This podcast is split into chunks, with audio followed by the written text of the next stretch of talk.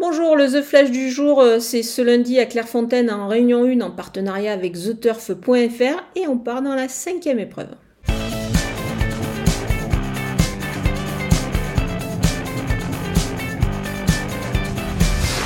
Je vous conseille un jumelé gagnant placé en 3 chevaux avec le numéro 3 Alex the Dancer euh, qui devrait vite ouvrir, je pense, son palmarès sur les obstacles. Ses sorties sur les balais sont vraiment bonne depuis ses débuts en compétition. Pour sa première dans ce handicap, euh, ce n'est pas mal du tout. Je vais l'opposer au numéro 4 euh, Regards, qui est un vrai métronome aussi. Il devrait euh, faire sa course ici et conclure dans la bonne combinaison.